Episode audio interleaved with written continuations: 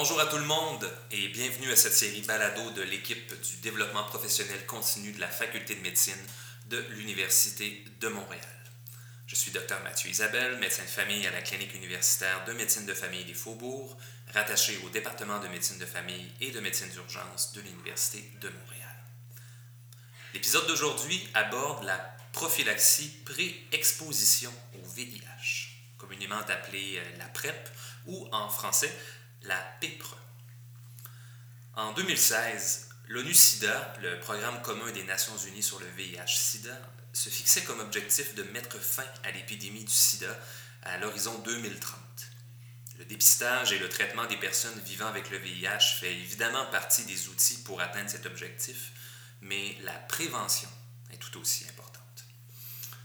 Dans une publication de 2015, l'Organisation mondiale de la santé, l'OMS, émettait une recommandation forte basée sur des évidences fortes qui prônent l'utilisation de la PrEP comme méthode additionnelle de prévention du VIH, selon une approche euh, qui combine différents moyens de prévention.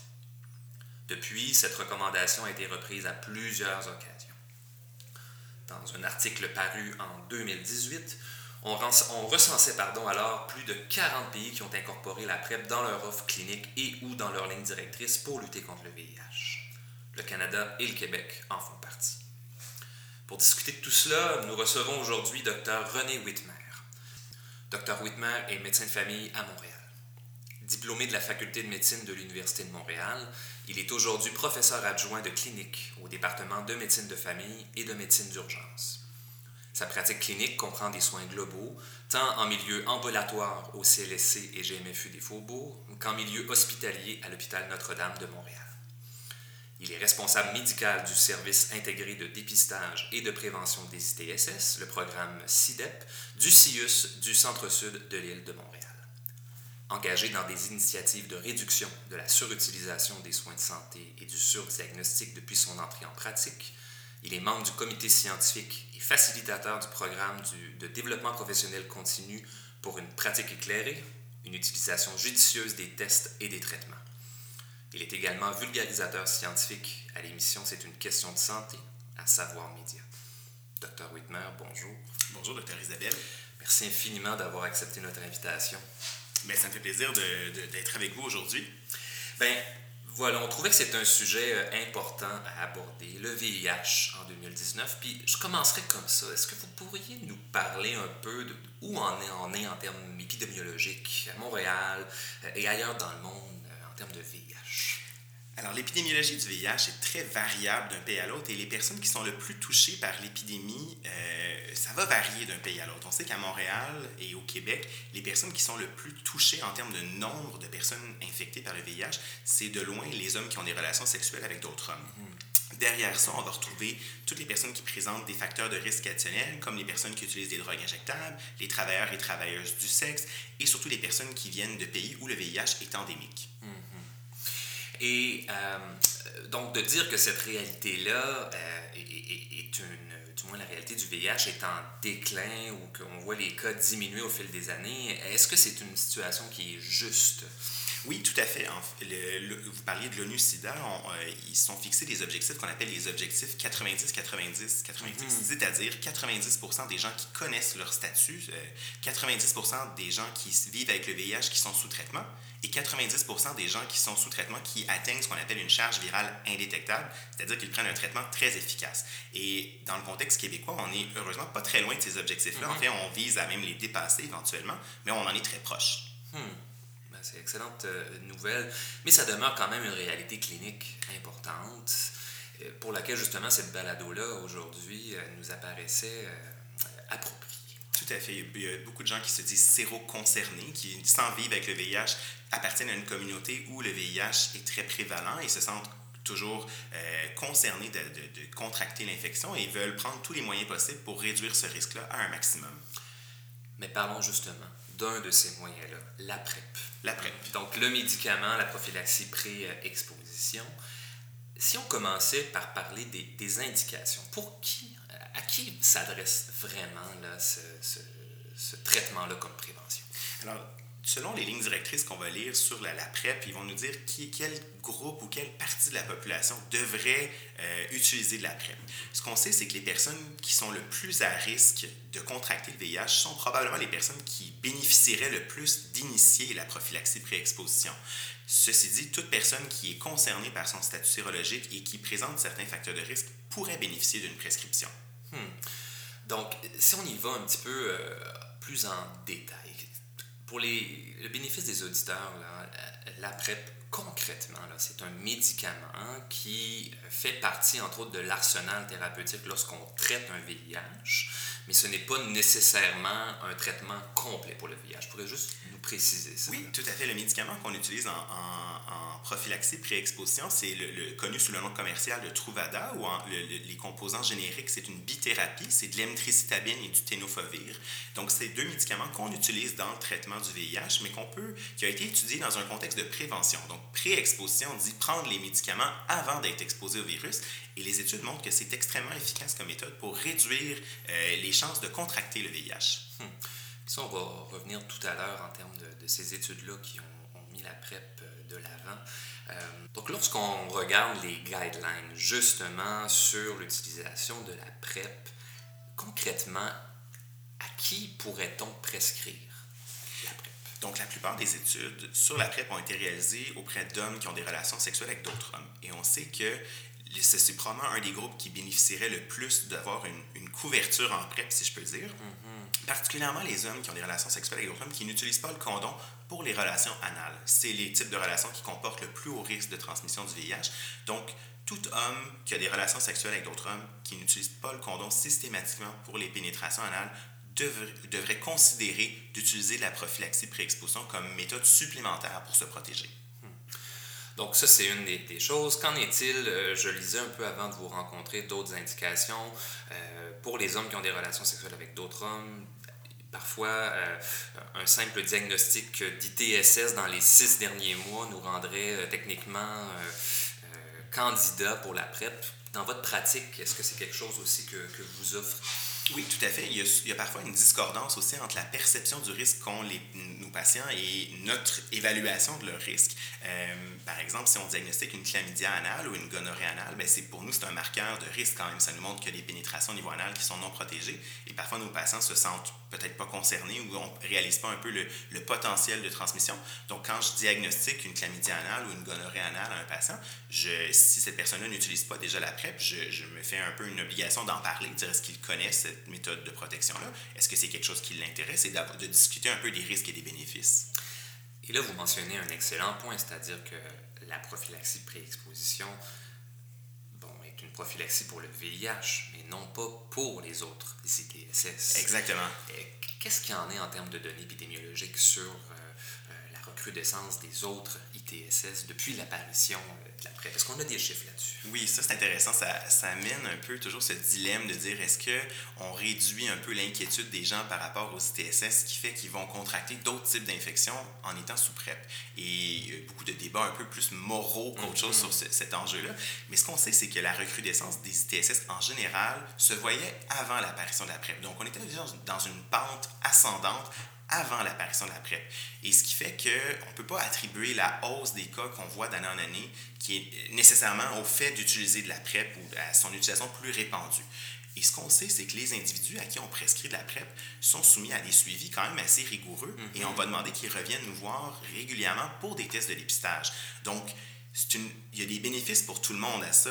Le fait d'être de, de, mis sur PrEP va un peu encourager, si je peux dire, les gens à revenir pour leur test de dépistage parce que c'est comme ça qu'ils vont réussir à obtenir un renouvellement de leur prescription de PrEP. Donc, il y a des avantages euh, sur le VIH, mais je pense qu'il y a des avantages collatéraux, si on veut. Ça permet vraiment de faire du dépistage asymptomatique de toutes sortes d'autres ITSS et de traiter rapidement pour prévenir la transmission aux partenaires. Hmm. Qu'en est-il des couples euh, sérodiscordants? C'est-à-dire qu'un des partenaires du couple a un statut VIH négatif, alors que l'autre partenaire a un statut VIH positif. Je me permets même de, dire le terme séro-différent, parce qu'en fait, on hmm. disait séro-discordant, mais on se rend compte que plusieurs couples où un des partenaires vit avec le VIH et l'autre non, puis c'est pas discordant du tout, c'est quelque chose qu'on voit fréquemment.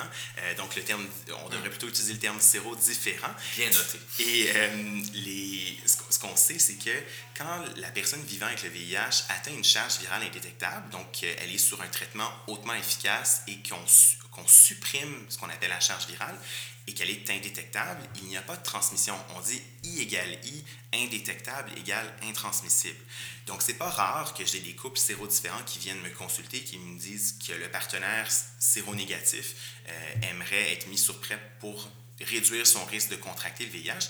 Et c'est une conversation importante à avoir avec ces couples-là, de leur expliquer que si le partenaire vivant avec le VIH prend bien sa thérapie et atteint une charge virale indétectable, il n'y a pas de risque de transmission du VIH dans ce couple-là. Et ça, c'est un message qu'il faut marteler, je crois, comme communauté médicale et scientifique, le fameux I I en anglais, hein, le U equals U, undetectable equals untransmissible, si je ne me Exactement. trompe pas. Mais c'est un message qu'il faut euh, vraiment marteler. Oui, parce qu'on se rend compte qu'il y a encore beaucoup de stigmatisation par rapport au fait de vivre avec le VIH et c'est encore perçu comme un, c'est encore un choc quand j'annonce un diagnostic de VIH. Je vois que c'est le, monde de mes, de mes patients s'écroule quand on leur annonce ça, où il y a, il y a du moins cette perception-là que c'est, c'est un peu la, la, fin du monde. Euh, et certes, c'est un diagnostic qui vient encore avec beaucoup de stigma et heureusement, avec l'amélioration des traitements, aujourd'hui, c'est très réaliste de, de, vieillir avec le VIH et de vivre une vie complètement normale. Peut-être un dernier mot, profiter de votre expertise. Euh, pour aborder ça. Qu'est-ce que vous faites avec les gens qui, on va dire en, bon québécois, fit nulle part dans les catégories? Qu'est-ce que vous voulez dire? Alors, ne correspondent pas aux critères nécessairement euh, d'avoir eu infection, une ITSS dans les derniers mois, en termes de pratiques sexuelles, non pas des pratiques qu'on pourrait considérer à haut risque, mais vous font quand même la demande d'être mis sur PrEP. Comment est-ce que vous abordez ça comme professionnel de la santé? Ben, c'est sûr qu'on voit beaucoup de gens qui sont anxieux aussi par mm-hmm. rapport à leur risque de VIH et qui ont, objectivement, on pourrait dire qu'il n'y a pas tant de risques que ça. Il y a plusieurs éléments à cette réponse-là. C'est sûr que les, lignes directrices nous disent qu'on devrait considérer la PrEP chez les gens les plus à risque. Ça ne veut pas dire qu'ils déconseillent d'initier de, de la PrEP chez les gens qui sont à risque plus faible ou modéré. Tout est une question de risque et de bénéfice. Mm-hmm. Plus on est à risque de contracter le VIH, plus on a de chances de bénéficier de ce traitement-là et plus on devrait le considérer, à mon avis. Ça ne veut pas dire que si on est à risque faible, que quand on intègre les valeurs et les préférences de nos patients, ils ne pourraient pas faire le choix de débuter le traitement, même si, d'un point de vue médical ou objectif, à notre avis, il y a peu d'avantages pour quand même quelques désavantages. Donc, je pense qu'il y a beaucoup de place à la décision partagée chez ces gens-là qui ne rentrent pas tout à fait dans les critères, dans les lignes directrices. Mm-hmm. Puis j'imagine que dans une optique de partenariat patient et soignant, aussi, on peut faire confiance à, nos patients, en ce sens, s'ils nous font une demande, il y a peut-être des choses auxquelles on n'a pas accès en termes d'histoire, il y a peut-être des pratiques qui ne sont pas nécessairement révélées, mais si la personne nous aborde en faisant cette demande-là, euh, il y a peut-être aussi euh, un aspect important à considérer. Oui, tout à fait. Puis la sexualité, ça vient encore avec une honte, une gêne, et les gens, on se dit qu'ils parfois peut-être qu'ils nous disent pas tout, et je pense qu'il faut donner, faut, faut aussi se fier à l'auto-évaluation que nos patients ont eux-mêmes. C'est important de donner de l'information, mais aussi se fier aussi au gut feeling, à l'impression que, que nos patients ont, et s'ils pensent qu'ils peuvent en bénéficier, je pense qu'il faut aussi respecter ça et toujours s'assurer qu'ils comprennent les avantages et les désavantages qui peuvent venir avec une prescription de PrEP. J'ajouterais aussi que les personnes dont, les personnes dont on n'a pas parlé aussi, qui pourraient bénéficier de PrEP, c'est toutes les personnes qui ont des relations sexuelles sous l'influence de substances psychoactives, le phénomène du chemsex, euh, donc d'utiliser différentes classes de drogue dans un contexte sexuel. On sait que ça augmente le, risque de comportement à, plus haut risque, si on veut, donc le, non-usage de préservatifs. Euh, donc, ça fait partie d'un groupe à qui on devrait... Euh, proposer de la prophylaxie pré-exposition ou qui rentre en tout cas dans les, dans les lignes directrices euh, d'indication d'initier de la, de la PrEP. Euh, on parlera des différents régimes tout à l'heure. Il y a mm-hmm. peut-être quelques, il y a peut-être quelques particularités qu'il faut noter selon les facteurs de risque qu'on a. On, en parlera plus tard. On en parlera plus tard, tout à fait. Un bref mot peut-être sur les risques de transmission du VIH en fonction des, euh, des pratiques sexuelles ou des pratiques de consommation. Qu'est-ce qu'on peut euh, dire à nos patients pour les, leur donner leur juste sur quel est le réel risque de transmission en fonction de leur activité? C'est toujours un peu délicat à dire mm-hmm. parce que les gens me demandent par tel acte quel est mon pourcentage de risque euh, d'attraper le VIH. Et ce qu'il faut savoir, c'est que c'est sur un acte. Donc, dans une vie, généralement, on a plus qu'un acte sexuel. Donc, même si les pourcentages peuvent nous sembler bas, il faut se rappeler que c'est cumulatif, ce risque-là. Donc, c'est parfois ça peut donner un faux sentiment de rassurance. Parce que c'est vrai que le VIH, si on regarde en absolu, comparé à d'autres infections comme l'hépatite B, est peu contagieux. Euh, ceci dit, dans une vie, ben, si on cumule tous ces facteurs de risque-là, on finit par, ça finit par représenter un risque un peu plus grand. Et dans les études, quand on regarde quel est le risque associé à tel acte sexuel, par exemple une pénétration vaginale par rapport à une relation orale, mais vous comprendrez que c'est bien difficile d'avoir des études de cohorte chez les gens qui font uniquement cet acte sexuel-là. Il y a souvent un peu de contamination. Euh, les gens font souvent plusieurs types de mm-hmm. pratiques. Donc, d'avoir des bonnes réponses et sur quel est le risque véritable associé à une, un acte de tel type, les données, il faut, mettre un bémol quand même sur les chiffres qu'on a. Ça, reste des chiffres qui ont des sérieuses limitations. Mm-hmm. Si on veut euh, simplifié, on sait que les actes qui comportent le plus grand risque, ou l'acte qui comporte probablement le plus grand risque de transmission, c'est tout ce qui est contact sanguin. Euh, donc, le partage de matériel d'injection comporte un risque significatif. Et tout ce qui est pénétration anale, la pénétration anale est, est à risque plus élevé de transmission du VIH que la pénétration vaginale, et ce, qu'elle soit insertive ou réceptive. Donc, la personne s'identifie comme top ou bottom. Euh, mm. euh, le, le risque des relations anales est plus grand. On sait que le, risque est encore plus grand chez les personnes qui pratiquent le sexe anal réceptif, donc qui se disent bottom, qui, donc, en recevant les liquides préjaculatoire ou les, le, sperme, euh, comme il va rester en contact plus longtemps avec la muqueuse anale, c'est probablement un des actes sexuels qui comporte le plus grand risque de transmission. À, l'opposé de ça, euh, souvent nos patients sont, inquiets pour le risque de VIH quand ils ont des relations orales non protégées. Et j'ai même un peu arrêté de demander à mes patients s'ils utilisent le condom pour les relations orales parce que parfois je faisais un peu rire de moi de, poser la question et je me rends compte que c'est pas quelque chose qui est très couramment fait d'utiliser les condoms pour les relations orales. Euh, mais surtout s'il n'y a pas d'éjaculation dans la bouche, il y a relativement peu de risque de transmission du VIH dans ces contextes-là. Très bien euh, à savoir, euh, en effet. En lisant avant de venir vous rencontrer, euh, j'ai vu qu'il y avait deux principaux régimes, si on veut, pour l'administration de la PrEP, soit en continu ou à la demande, si j'ai bien compris. Pouvez-vous nous expliquer un petit peu qu'est-ce qu'il y en est des deux?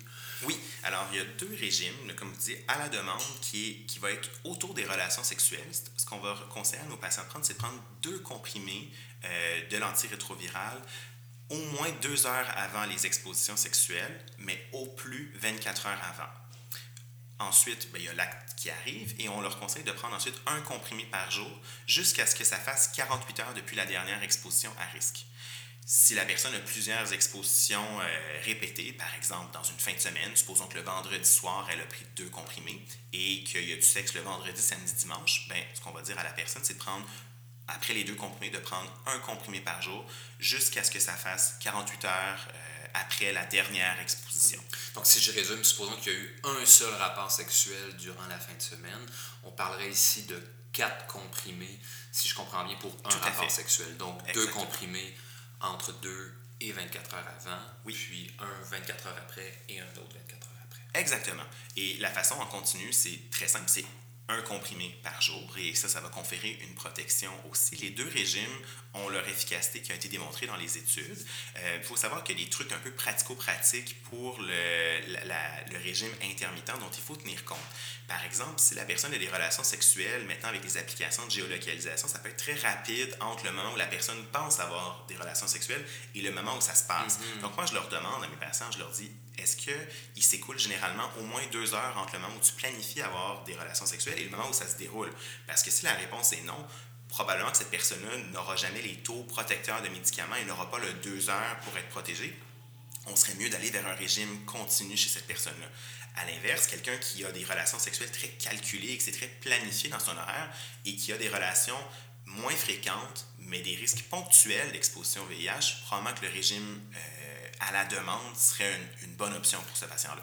En termes d'efficacité, en termes de protection justement pour contracter le VIH, est-ce que les études démontrent que les deux régimes ont une bonne protection? Les deux montrent qu'ils ont une bonne protection. Il n'y a jamais eu d'étude head-to-head qui a comparé le régime intermittent à un régime en continu. On a toujours eu des études médicaments contre placebo, que ce soit en continu ou en intermittent.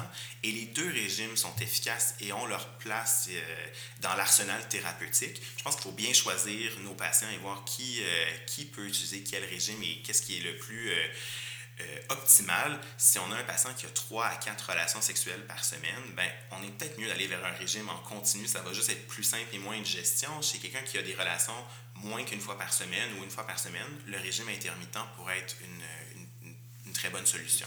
On aime beaucoup les chiffres et les mettre euh, en contexte, mais est-ce que vous avez des chiffres pour nous de protection euh, de ce que les études ont démontré? Alors oui, euh, les, études à, à, l'aveugle qui ont été réalisées, donc vraiment randomisées sur la PrEP, tant en continu qu'en prise intermittente, ont montré des efficacités qui frôle le 100 si on regarde l'utilisation parfaite.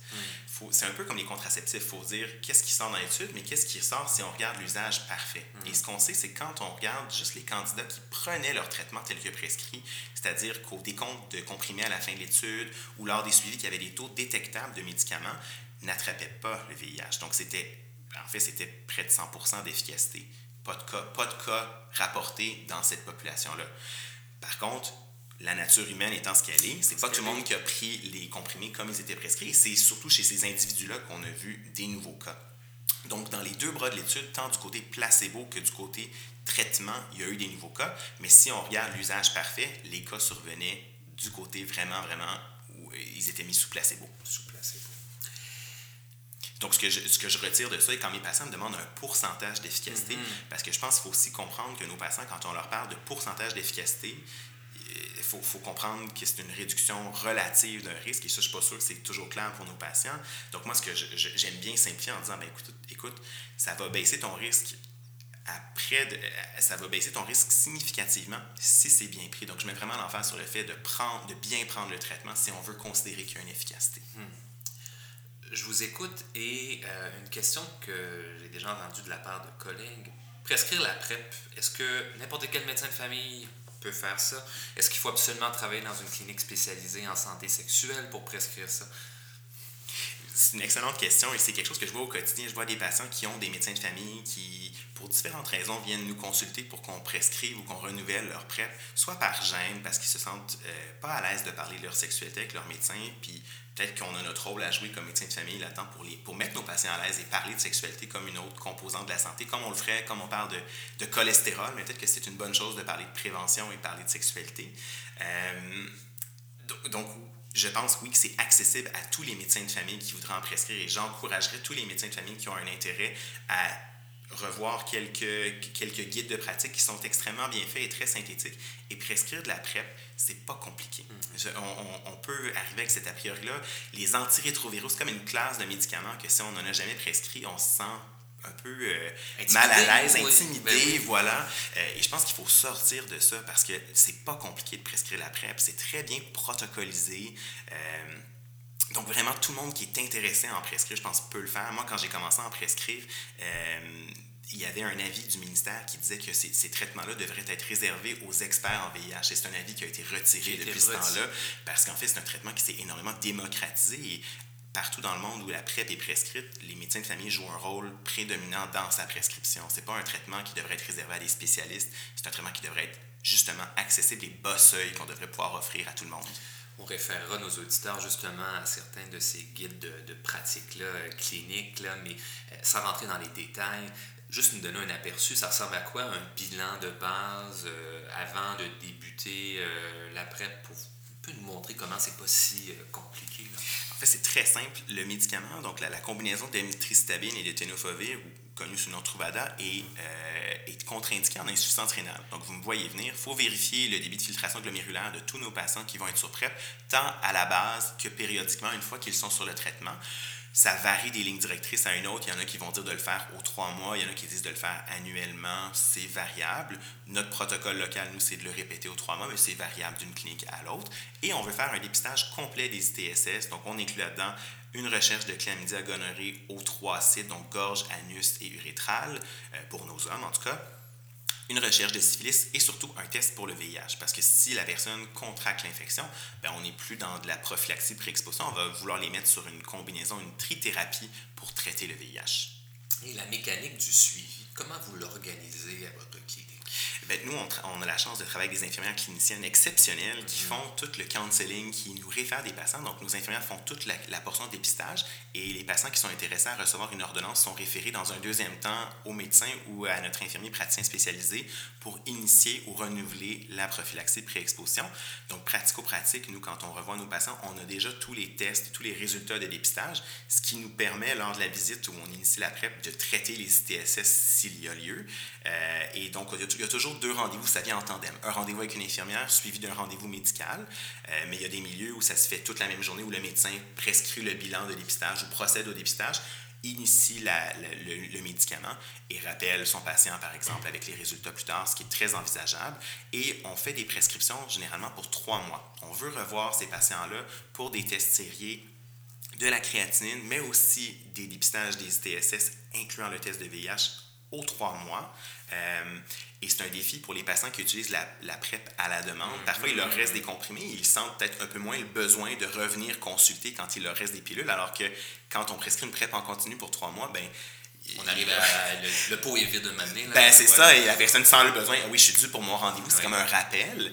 Euh, donc, euh, c'est bien important de rappeler à nos patients que même s'il leur reste des comprimés, on les encourage quand même à venir une fois par trois mois pour un test et de revoir le médecin s'il a besoin de renouveler l'ordonnance. Mais nous, on dit s'il reste des comprimés, que tout va bien, ils peuvent juste faire le test et le suivi avec l'infirmière et nous voir vraiment s'il y a une problématique particulière. Hormis cette néphrotoxicité-là qui, euh, bon, qu'on vérifie, euh, qui n'est pas si fréquente non plus de ce que je comprenais, est-ce que c'est une molécule qui est bien tolérée en termes d'effets secondaires? Et est-ce qu'on peut la, la, combiner avec, euh, je pense, là, des, des je réfléchis, mais des INS, là, lorsque par exemple on a des épisodes de, de, de douleur aiguë? C'est une excellente question. Les, ce qui est commun et peu sévère comme effet secondaire, ça reste tous les effets secondaires gastro-intestinaux. Donc, des, du ballonnement abdominal, de la diarrhée, de la nausée, parfois des vomissements. C'est quelque chose qui est assez commun. Euh, généralement, ça, se résout spontanément après quelques jours. La plupart des patients me disent qu'en dans 48 heures, ils n'ont plus d'effets secondaires. Euh, il faut savoir que quand on prend une PrEP intermittente, on doit toujours prendre deux comprimés la première fois. Donc, il y a un taux sérique augmenté de médicaments, peut-être un peu plus d'effets secondaires quand on y va de cette façon-là. Donc, chez les individus qui me rapportent beaucoup, beaucoup d'effets secondaires, je vais plutôt leur proposer une PrEP en continu, voir si ça diminue les effets secondaires qu'ils ressentent. Les, euh, donc, toxicité euh, gastro-intestinale est assez commune. Maux de tête, c'est quelque chose qui va nous être rapporté aussi, mais aussi qui se résout généralement assez bien dans le temps. Les effets secondaires plus rares, vous mentionnez l'insuffisance rénale aiguë, et c'est vrai, c'est quelque chose qu'on craint, mais qui reste très rare quand on regarde les études et dans, dans ma pratique, si je regarde, c'est quelque chose qu'on voit, euh, c'est très rare, c'est rarissime. Mm-hmm. On voit euh, dans les études, ils rapportent l'acidose lactique associée à l'insuffisance rénale. C'est quelque chose, encore une fois, qui est extrêmement rare et possiblement plus chez des patients qui ont des facteurs de risque, qui ont d'insuffisance rénale, donc peut-être mm-hmm. d'être plus vigilant chez ces patients-là. Et euh, il y a toute la question de la toxicité osseuse. On sait que le fait de prendre la PrEP euh, va diminuer la densité minérale osseuse et que cette diminution de la DMO, qui est de l'ordre de quelques pourcents, est réversible à l'arrêt de la PrEP. Donc, vous voyez le parallèle peut-être avec le dépôt Provera, qui est mm-hmm. similaire. Ce n'est pas un médicament qu'on s'empêche de prescrire parce que ça baisse la DMO. On ne fait pas de, de, densité minérale osseuse de routine quand on a des patients sur le dépôt Provera. Ben, c'est la même chose avec la PrEP. On n'a pas besoin de faire de suivi de la santé osseuse en général. On n'a pas besoin de prescrire de suppléments de calcium ou de vitamine D non plus, mais c'est une belle occasion de parler de prévention et de santé osseuse, de prescrire ce médicament-là, à parler de tabagisme, de dire que c'est un facteur de risque mm-hmm. supplémentaire pour la maladie osseuse. Donc, c'est un, un, beau moment pour faire un petit peu de counseling en même temps et de rappeler que l'exercice, c'est une façon de prévenir les fractures et d'avoir une alimentation équilibrée. C'est important. Exact. Et la question des INS, qu'est-ce qu'il y en a? Oui. Euh, comme tout médicament qui est néphrotoxique, on veut éviter de combiner plusieurs médicaments qui sont néphrotoxiques. J'ai jamais vu d'études qui montraient que c'était clairement dangereux de le faire. Ça plaît à l'esprit d'éviter les usages prolongés d'anti-inflammatoires non stéroïdiens. Mais moi, je conseille à mes patients que s'ils ont mal à la tête et que c'est ce qui les soulage, ils peuvent prendre quelques comprimés d'AINS sans problème. Mais on va éviter l'usage prolongé un peu comme certains médicaments aussi en maladie aiguë, si quelqu'un court un marathon, si quelqu'un a une grosse gastroentérite et qui pourrait avoir peut-être une insuffisance rénale aiguë liées à la déshydratation, je leur conseille d'arrêter leur traitement en période de maladie aiguë, même si ça ne fait pas partie des recommandations officielles. C'est quelque chose que j'intègre généralement avec mes patients. Donc, l'importance du counseling. Alors, dernière question, docteur Whitmer. la couverture des assurances pour cette molécule-là, qu'est-ce qu'il en est? Alors, le, le, générique du Truvada maintenant qu'on a euh, est, à la liste régulière des médicaments de la RAMQ. Donc, c'est un médicament qu'on peut prescrire euh, sans code d'exception, sans, euh, sans, que notre patient ait à le payer. Il doit toujours payer le, copaiement mensuel de la RAMQ, à moins d'en être exempté pour différentes situations. Donc, autour de 83, 13 si je me souviens bien. et selon le régime d'assurance privée, ben, le, pourcentage qui sera payé par la compagnie varie, mais c'est un médicament qui fait partie de la liste des médicaments de la RAMQ. Donc, la plupart des régimes privés vont le rembourser également. ne peut pas euh, aller euh, sous un peu la, couverture RAMQ. Exactement. Parfait. Si quelqu'un qui n'a pas quelqu'un qui n'a pas d'assurance médicaments, avec le générique, on tourne autour de 200 dollars par mois pour euh, la molécule. Chez quelqu'un qui temporairement n'a pas d'assurance ou veut ne pas faire de réclamation, ben c'est quelque chose qui, qui existe, qui beaucoup plus abordable que la version euh, originale qui mm-hmm. coûtait près de 1000 dollars par mois. Donc, c'est rendu quand même plus accessible que c'était. Absolument. En terminant, si vous aviez un message clé ou deux messages clés pour euh, nos auditeurs, qu'est-ce que vous voudriez que les gens euh, retiennent de l'après? Je voudrais que les gens retiennent que la PrEP, c'est accessible pour les médecins de famille et que ça, on n'a pas besoin de faire du suivi de VIH ou d'être un expert en VIH pour en prescrire, et même qu'en l'offrant à nos patients, on s'ouvre à une dimension de leur santé qui est souvent négligée. Euh, donc, vraiment, j'encouragerais tout le monde intéressé euh, qui s'intéresse à la question de, se lancer et d'obtenir la formation nécessaire pour en prescrire. Et il y a plusieurs outils que vous partagerez avec nos auditeurs pour euh, comment on peut, on peut se faire la main pour la PrEP. Absolument. Docteur René Whitmer, je rappelle que vous êtes médecin de famille et professeur adjoint clinique au département de médecine de famille et de médecine d'urgence de l'Université de Montréal et que vous êtes également responsable médical du service intégré de dépistage et de prévention des ITSS, la clinique CIDEP du CIUS du centre-sud de l'île de Montréal. Docteur Whitmer, un immense merci. Merci à vous.